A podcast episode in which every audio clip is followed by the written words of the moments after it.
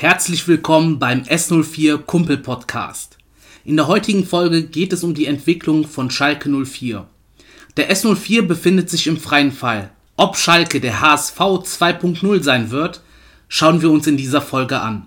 Die Folge ist diesmal so strukturiert, dass wir uns zuerst die allgemeine Lage angucken. Dann schauen wir uns die aktuelle Saison genauer an. Dann gehen wir auf die Fehler ein, die zu dieser Misere geführt haben könnten. Anschließend versuchen wir Lösungsansätze zu finden und abschließend gebe ich eine Prognose für die Zukunft ab. Der Großteil der Folge wird rein sportlich sein und sich um die aktuelle Saison beziehen. Der letzte Manager und die Verantwortlichen, die ihn da mit dieser Vollmacht haben arbeiten lassen, sind natürlich der Prolog des Ganzen. Kommen wir zur allgemeinen Lage. Die Konkurrenz hat uns überholt und der Abstand wird von Jahr zu Jahr größer. Bayern, Dortmund sind uneinholbar weg Leipzig, Leverkusen und Gladbach sind schon länger vorbeigezogen. Und der Abstand wächst. Wir befinden uns gerade im Mittelfeld dahinter und sind auf einer Stufe mit Wolfsburg, Hoffenheim, Hertha oder Frankfurt.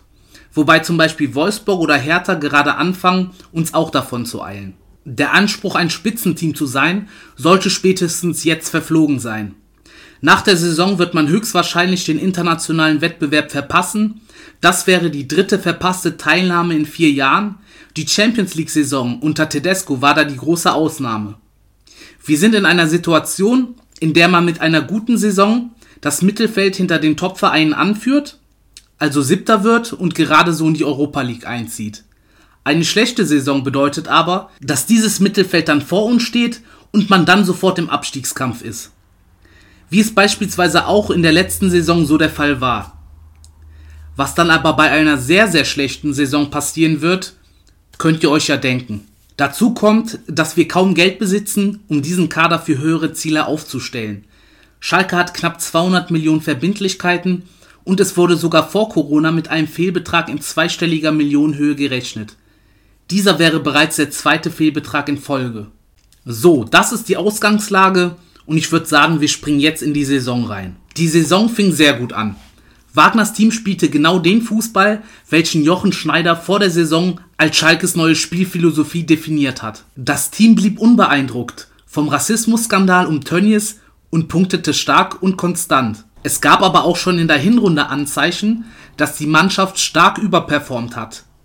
Wenn man auf den Expected Goals Wert schaut, wird das mehr als deutlich.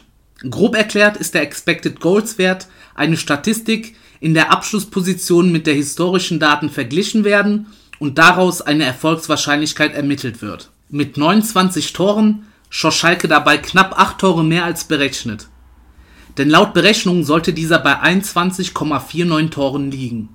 Auch bei den Gegentoren hat man einen besseren Wert erzielen können.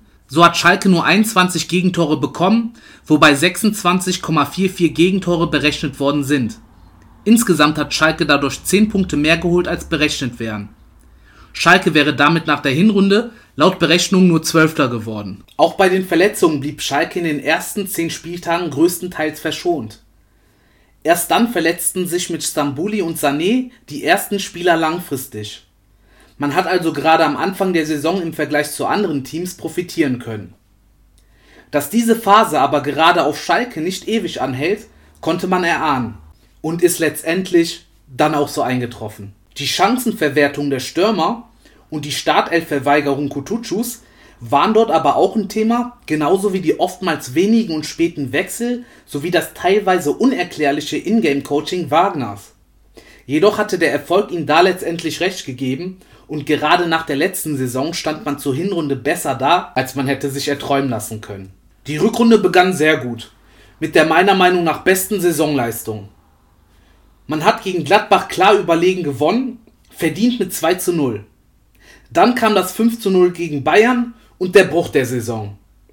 Ab dem Spiel entfernte man sich Spieltag von Spieltag immer mehr von der vorgegebenen Spielphilosophie und versuchte zunächst gegen Teams mit sehr schwachen Defensiven auf Sicherheit zu spielen. Da war unter anderem das Spiel gegen Hertha, welche kurz zuvor auch vier Kisten gegen Bayern bekam, und wo man mit zwei Wechseln in der Nachspielzeit versucht hat, das 0 zu 0 mitzunehmen. Ein 1 zu 1 gegen Paderborn kam danach, das zu dem Zeitpunkt 18. war und als die Schießbude der Liga galt. Und dann kam das 0 zu 0 gegen Mainz, welches bis dato das einzige Spiel der Saison ist, wo Mainz zu 0 spielen konnte. Der Wechsel in der Schlussphase vom Kreativspieler Harit zu Verteidiger Miranda zeigt auf, wie defensiv gedacht worden ist. Nachdem dann mit Leipzig und den formstarken Kölner Mannschaften kam, welche über ein starkes Offensivkonzept verfügen, konnte man das Defensivspiel nicht mehr aufrechterhalten und individuelle Fehler traten häufiger ein. Es gab zwei Klatschen mit 8 zu 0 Toren. Im letzten Spiel vor Corona kam man gegen sehr schwache Hoffenheimer nicht über ein 1 zu 1 hinaus. Und die Einwechslung vom Innenverteidiger Schau in der 90. Minute zeigt auf, dass man auch hier nicht mehr wollte. Nachdem die Fünferkette zu dem Zeitpunkt schon lange etabliert war, man stetig auf den guten Tabellenplatz verweisen konnte und vor allem die Verletzungen und die Vorsaison als Ausrede herhielten, kam die Corona-Krise sportlich wie gerufen. Verletzte Spieler konnten wieder zum Kader stoßen und man hatte genug Zeit, den roten Faden wiederzufinden. Das Gegenteil war jedoch der Fall. Das schlechteste Derby seit Menschengedenken und drei Niederlagen gegen drei Abstiegskandidaten führten zum Status quo. Nach vorne geht gar nichts mehr und die individuellen Fehler führen zu Gegentreffern und letztendlich zu Niederlagen. Die zweite Hälfte gegen Bremen war die erste Halbzeit seit dem zweiten Spieltag der Rückrunde, welche offensiv angegangen worden ist. Was sind die Gründe für das Ganze? Kommen wir zur Fehleranalyse. Der größte Fehler meiner Meinung nach ist der Wechsel des Spielstils. Man ist von der Pressing- und offensiven Spielphilosophie weggetreten und wollte Sicherheitsfußball spielen. Das ergebnisorientierte Spiel führte aber nicht zu den gewünschten Ergebnissen und meiner Meinung nach wäre man punktetechnisch und auch trotz der ganzen Verletzungen leistungstechnisch mit dem Ansatz der Hinrunde besser gefahren. Durch den Sicherheitsfußball und der damit verbundenen Spielphilosophie hat man öffentlich, aber auch höchstwahrscheinlich intern die Mannschaft so positioniert, dass man sich bückt und die Rolle des Schwächeren einnimmt. Das wird vor allem im Ingame-Coaching Wagners deutlich, gerade auch bei den Wechseln, aber auch bei der öffentlichen Darstellung, wenn er zum Beispiel sagt, dass die Mannschaft zu nichts anderem imstande ist, als diesen Spielstil zu spielen. Der nächste Fehler ist die Torwartdebatte. Hier hat man zwei gute Torwärter eigentlich gehabt vor der Saison. Man hat jedoch den einen unverständlicherweise zum Kapitän ernannt, um ihn dann später in der Saison in Frage zu stellen, nachdem sein Wechsel zu München bekannt gegeben worden ist. Der Wechsel hat zum einen extreme Unruhen in den Verein gebracht, auch in die Mannschaft. Das hat man als Trainer und Sportdirektor sehr schlecht kommuniziert und die Aussagen von Nübel und seinem Berater haben wahrscheinlich Unruhe in der Mannschaft und in der sportlichen Leitung gebracht. Die ständigen Wechsel auf der Torwartposition haben dann letztendlich dazu geführt, dass beide Torhüter Sicherheit verloren haben und letztendlich verbrannt sind. Gerade auf der Torhüterposition, wo jeder Fehler bestraft wird, haben wir jetzt zwei Torhüter, die immer für ein Gegentor gut sind, die keine Sicherheit auf die Abwehrreihen ausstrahlen und die durch die Gegentreffer, durch die individuellen Fehler schon einige Punkte gekostet haben und vielleicht auch noch kosten werden. Der nächste Fehler ist die Nichtberücksichtigung Kotuchus für die Startelf. Und zwar zeigt diese Personalie gut auf, dass unter Trainer David Wagner selten das Leistungsprinzip gilt. Dadurch fehlt ein Konkurrenzkampf und Spieler sind nicht in der Pflicht, Leistungen abzurufen.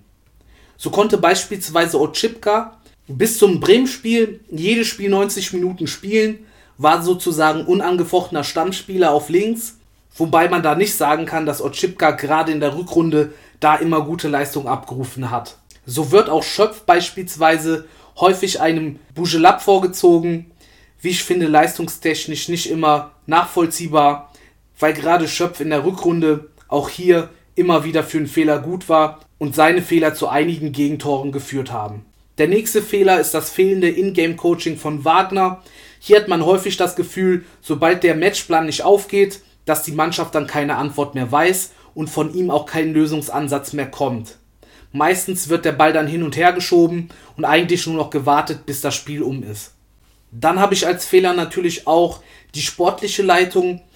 Ich fand gerade nach dem Augsburg-Spiel hätte man reagieren müssen und einen Wechsel auf der Trainerposition vornehmen müssen, um die sportlichen Ziele, sprich Europa League, nicht zu verlieren. Mir war zu dem Zeitpunkt bewusst, dass Wagner die Mannschaft teilweise verloren hat, dass dieser Spielstil auch in den nächsten Spielen nicht erfolgreich sein wird und ich war mir höchstwahrscheinlich sicher, dass Wagner auch von seinem Spielstil nicht abgehen wird. Daher hätte man reagieren müssen, um noch die Chance zu bewahren, um die Europa League mitspielen zu können. Außerdem spricht die Rückrunde gegen die von Jochen Schneider vorgegebene Spielphilosophie und hier hätte man auch als Sportdirektor dann durchgreifen müssen und auf die Spielphilosophie hinweisen müssen. Das Ziel wurde vor der Saison klar kommuniziert, dass man die Mannschaft spielerisch zu dieser Spielphilosophie entwickeln wollte. Auch bei der Außendarstellung finde ich bei der sportlichen Leitung Fehler. Hier wird der Trainer häufig allein gelassen und Themen werden häufig schlecht moderiert. Beispiele sind zum Beispiel die Nübel-Debatte. Hier gibt es aber auch noch den ein oder anderen anderen Beispiel. Und seit der Corona-Pause hat man das Gefühl, dass die Fans nicht mehr mitgenommen werden. Zu Corona gibt es dann natürlich den letzten Fehler und hier hätte man die Chance nutzen müssen, da in der Corona-Pause wieder den roten Faden wiederzufinden. Ich habe das Gefühl, dass in der Corona-Pause sehr viel verschlafen worden ist und man im Vergleich zu anderen Mannschaften kein so intensives, professionelles Training betrieben konnte oder betrieben hat. Was sind jetzt die Lösungsansätze, um uns wieder so aufzustellen, dass wir wieder konkurrenzfähig sind und den freien Fall stoppen? Ja, zunächst einmal sollte man den Spielstil wieder konsequent durchziehen, den man in der Hinrunde gespielt hat und der auch von Jochen Schneider so vorgegeben ist. Jetzt sollte auch der Letzte gemerkt haben, dass der defensive Ansatz, dass der Ergebnis- oder Sicherheitsfußball nicht erfolgreich ist und auch nicht mehr erfolgreich werden wird. Des Weiteren sollte man Schubert das Vertrauen geben bis Saisonende und dann ein Fazit ziehen. Es bringt nichts auf Nübel zu setzen, der auch hier und da seine Fehler haben wird und außerdem nächste Saison nicht mehr auf Schalke spielen wird. Man sollte außerdem jetzt mal versuchen, Spieler, die nächste Saison auf Schalke spielen werden, zu definieren und auf diese jetzt konsequent setzen. Spieler, die nächste Saison nicht mehr hier spielen werden, sollte man versuchen, weniger einzusetzen und den Kern der Spieler weiterentwickeln, die nächste Saison auch das Gesicht des Vereins werden. Jetzt kann man anfangen, die Weichen für die nächste Saison zu stellen. Dazu zählt auch, Kutucu und anderen Talenten aus der Knappenschmiede Chancen zu geben. Diese könnten zum einen Alternativen nächste Saison für den Kader darstellen, zum anderen kann auch ein Konkurrenzkampf erschaffen werden und somit auch die etablierten Spieler motiviert werden, weiter Leistung zu geben. Der nächste Punkt ist der, dass wenn die folgenden Punkte nicht eingehalten werden, zum Beispiel vom Trainer, muss die sportliche Führung dann auch Entscheidungen treffen und dann vielleicht auch den Trainer dann freistellen, damit man auch erfolgreich nächste Saison bestreiten kann. Ich würde außerdem einen Sportdirektor dazu holen, der etwas mediengewandter ist. Held und Heidel im Vergleich zu Schneider sind da deutlich überlegen und das könnte das ein oder andere Störfeuer in der nächsten Saison definitiv aufhalten. So, ich habe jetzt hier ein paar Lösungsansätze genannt und jetzt gebe ich meinen Ausblick für die nächste Saison aus. Und ich denke, es wird definitiv einen XXL-Umbruch geben. Einige Karteileichen und Durchschnittskicker werden trotzdem bleiben. Und Chipka und Burgstaller zum Beispiel haben ja schon den Vertrag bereits unter Schneider verlängert. Viele Spieler werden gehen, ohne Ablöse zu bekommen. Da sind ja zum einen einige Laien und Spieler mit Vertragsende. Dadurch entsteht per se erstmal ein Qualitätsverlust. Man muss stark ins Risiko gehen, um das aufzufangen. Wenn man eher auf Sicherheit geht, wird man dann von der Qualität noch weiter absacken, sich vielleicht im unteren Mittelfeld einpendeln und dann wird es nochmal deutlicher schwieriger, erfolgreich in der Liga zu sein. Wagner hat sich selbst mit seinem Agieren für eine Weitereinstellung nach der Saison disqualifiziert.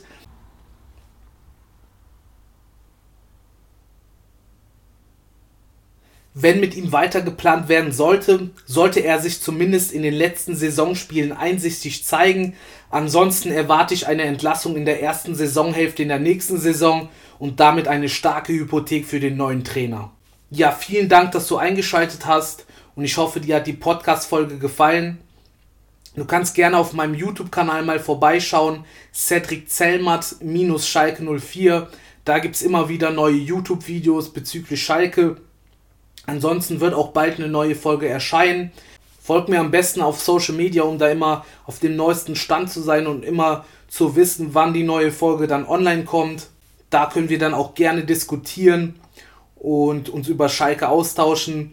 Du kannst auch gerne in meine WhatsApp-Gruppe reinkommen. Da geht es auch jeden Tag um Schalke heiß her. Ja, ich freue mich, dass du bis jetzt dran geblieben bist und wir sehen uns dann in der nächsten Folge. Ciao.